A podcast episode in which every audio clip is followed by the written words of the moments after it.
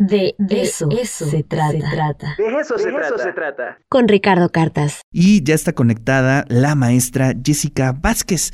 Ella es profesora de la preparatoria Benito Juárez. Jessica, ¿estás por ahí? ¿Cómo estás? Muy buenos días. Hola, muy buenos días, Ricardo. Un gusto estar con ustedes y con tu audiencia también. Buenos días. Sobre todo un día después de la conmemoración del estudiante, que precisamente en, en nuestro país para los docentes son pues nuestro principal motor. Y pues aquí estamos. Oye, vaya historia, padrísima historia que se publica en el boletín de nuestra universidad.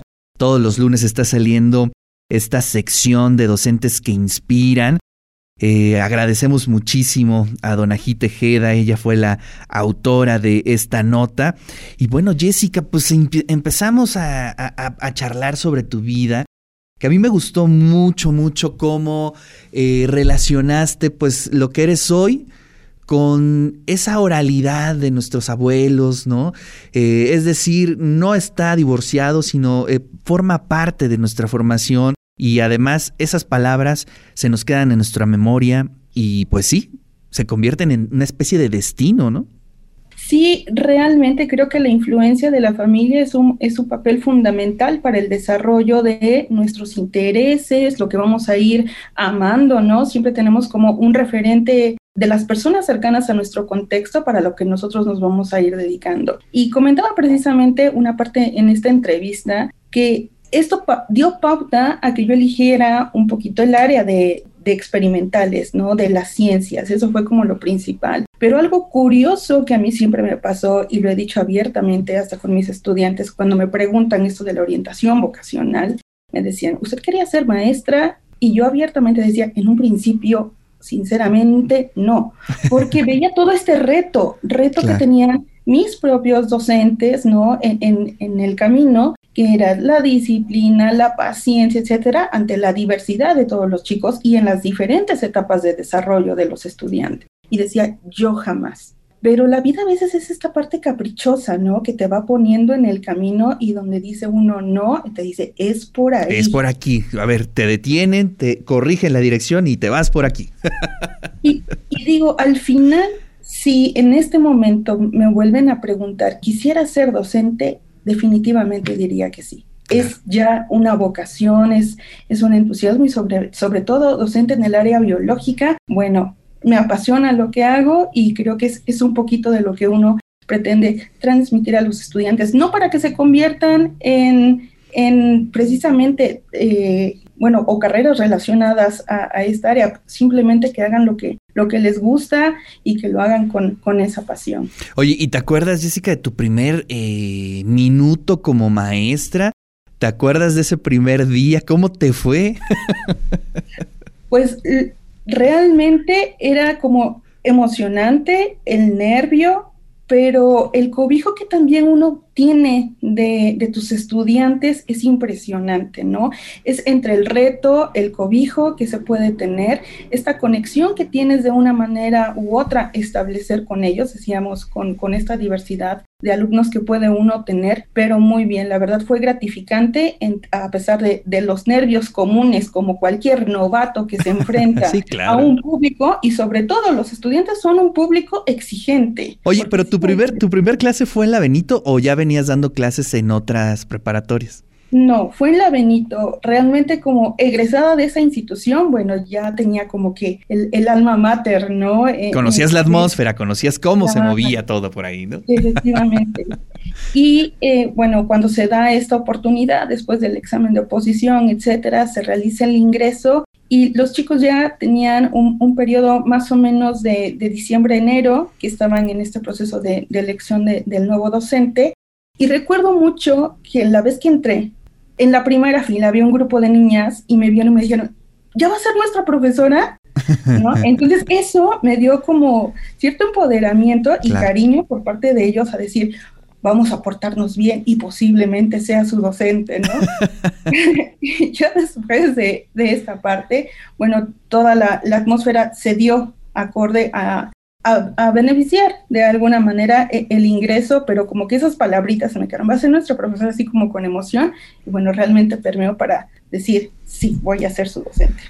Oye Jessica, ¿aprendes de los fracasos? Eh, ¿Has eh, padecido tropiezos? Pues como todas y todos, ¿no? Finalmente en cualquier área, en cualquier actividad, pues de pronto tenemos fracasos y creo que es importante revalorarlos, ¿no? Claro que sí, creo que es una parte importante y, y que bueno, esto lo relaciono realmente con la parte teórica de, cualquier docente con los pilares de la educación, porque creo que no solamente se aplican al estudiante eh, que tenemos, sino también a nosotros mismos, con esta cuestión de aprender a conocer, a ser, ser y sobre todo pues a convivir. Y en este, en este preámbulo, en este contexto, sí podemos hablar de las experiencias que te sirven de pauta para realmente ser resiliente, ¿no? Con, muchas veces en, en ambientes educativos donde tenemos grupos amplios, bueno, pues habrá quien le gusta tu área y hay, hay un interés ya de por sí. Pero hay otro grupo que no podemos desatender y es el grupo de los estudiantes que dicen, ¿y eso para qué me va a servir? Yo no quiero seguirlo haciendo, no le ven ningún tipo de relación. Claro. Entonces, eh, más que un fracaso, realmente es como una prueba para decir qué es lo que tengo que hacer, ¿no? Para que se interesen o lo direccionen con precisamente eh, las áreas a las que ellos se, quieren dedicar o sobre todo a esta parte de, la vida cotidiana que, que, lo pueden realizar o aplicar.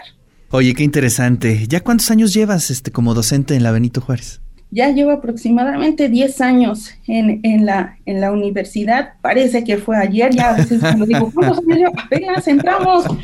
Pero no, ya pasaron un, un par de añitos y realmente, eh, digo, la docencia no solamente te da la oportunidad en ese tiempo de experimentar en el salón de clases, sino afuera de no. Y esto es una una ventaja que tiene el quehacer docente, impulsar proyectos con compañeros de trabajo que se suman a, esta línea creativa, pues para seguir impulsando a los chicos dentro y fuera del área. Oye, en la entrevista que te hizo Donají, hiciste una reflexión interesante sobre las nuevas generaciones. Es decir, ¿crees que haya un aspecto en detrimento de la atención? No por ellos, si, si finalmente es un tema generacional, eh, ¿Qué está sucediendo?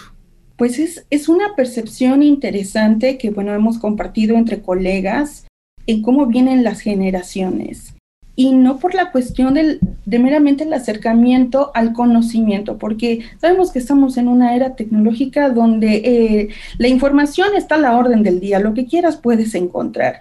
Y quizá esa parte no es lo difícil con la generación, sino otra vez me regreso a los pilares, el de saber convivir o saber ser, ¿no? Encontrarse ellos, además de por la edad que, que se está eh, generando, pero muchas veces los estudiantes creo que necesitan cada vez más el apoyo de ese núcleo familiar del que hablábamos en un principio. A veces creo que los estudiantes realmente no es que sean el problema, ante las dificultades que se presentan, sino el círculo de apoyo que tienen atrás y que muchas veces eh, este círculo, bueno, realmente requiere como atención y no se está dando a sus hijos. Es como un llamado muchas veces a, los padres que, bueno, también están enrolados en una dinámica del día a día y hay que generar ingresos para, bueno, solventar las necesidades básicas, pero que de alguna forma dejan atrás la atención o quizás hasta la paciencia que tienen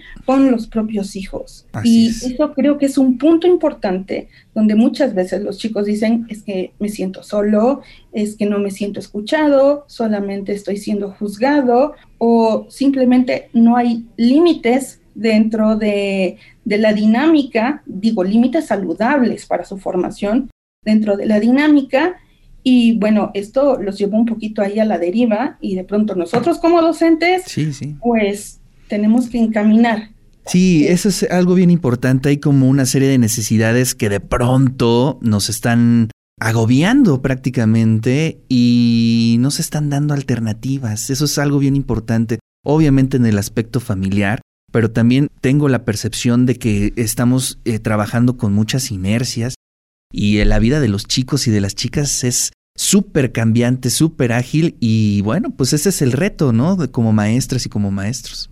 Sí, sobre todo por los cortes generacionales. Quizá en un principio, y, lo digo porque todavía, bueno, encuentro a mis docentes, ¿no? Y, digo, eh, realmente la comparativa de, estas dinámicas, pues sí, sí, sí es diferente a que ahora los chicos, muchas cosas que nosotros podríamos eh, decir pasan los límites, para ellos totalmente normal. Y entonces entender su lenguaje también es, todo un importante para nosotros como adultos, porque no podemos hablar desde esta parte del prejuicio, de nuestras propias creencias. Si bien hay como un marco, bueno, también es importante generar la, la, cultura de la pregunta, ¿no? En el día a día, en, ese quehacer de por qué tiene que seguir siendo así, hasta donde yo como docente también tengo que romper ciertos paradigmas para integrarme y o integrarlos también a lo que puede ser funcional para ser realmente un, un mundo mejor. Así es, pues muchas felicidades Jessica, en verdad, muchas gracias por tu tiempo, pero todavía tenemos un minutito, un minutito para que le lances un mensaje a la comunidad de la preparatoria Benito Juárez, a tus compañeras y compañeros maestros, a los alumnos, a las alumnas que en este momento seguramente están viendo esta entrevista.